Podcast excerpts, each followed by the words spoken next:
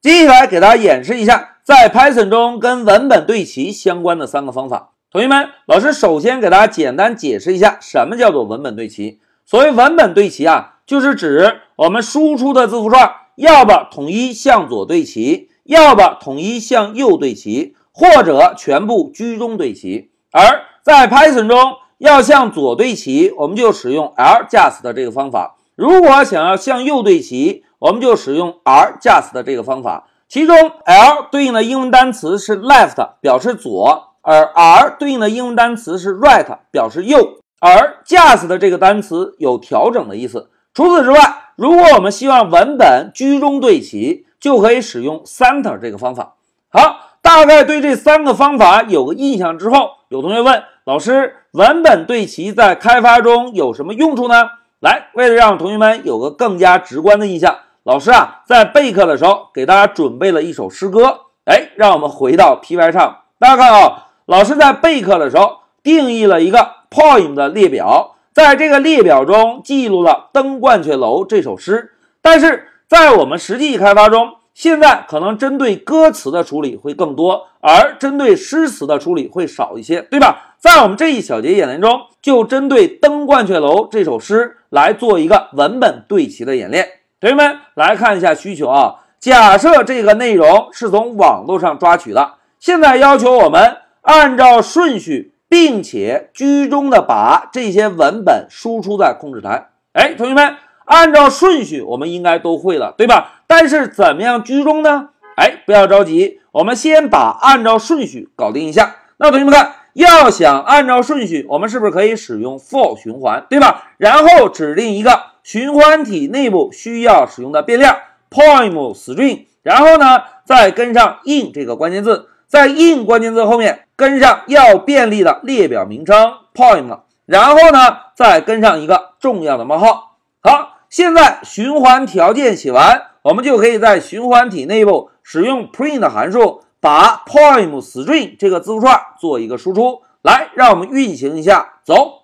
哎，同学们看，现在在控制台确实是按照顺序把这首诗全部输出了，但是文字有对齐吗？哎，并没有，对吧？那怎么样能够保证这些字符串全部居中对齐呢？哎，这就涉及到我们在这一小节中要演练的方法。同学们看，需求中要求我们文字居中对齐，对吧？既然是居中，老师呢就把光标放在 poem string 后面，然后敲一个点儿。接下来我们输入 center 这个单词，大家看，在智能提示中告诉我们，center 这个方法可以接收三个参数。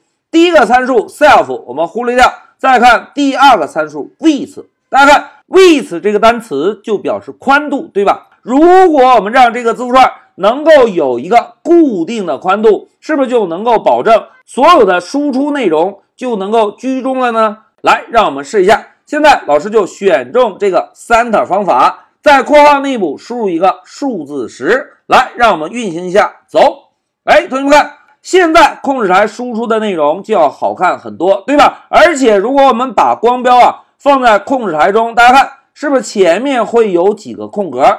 这几个空格呢，就是 center 这个方法帮我们自动加上的。通过这几个空格的。增加，是不是可以让整个诗词的。字符串在显示的时候能够居中显示，对吧？那现在老师啊，要对代码进行一个细微的调整，以方便同学们看一下，现在我们输出的结果是不是真的居中了？来，老师啊，在 print 函数后面先增加一对引号，在引号内部写上两个竖线。这两个竖线啊，就作为我们参考线。然后呢，老师再写个百分号 s。哎，同学们，现在老师是不是写了一个格式字符串，对吧？那紧接着就在格式字符串后面跟上一个百分号，在百分号后面跟上我们居中处理之后的字符串内容。现在我们再运行一下，走。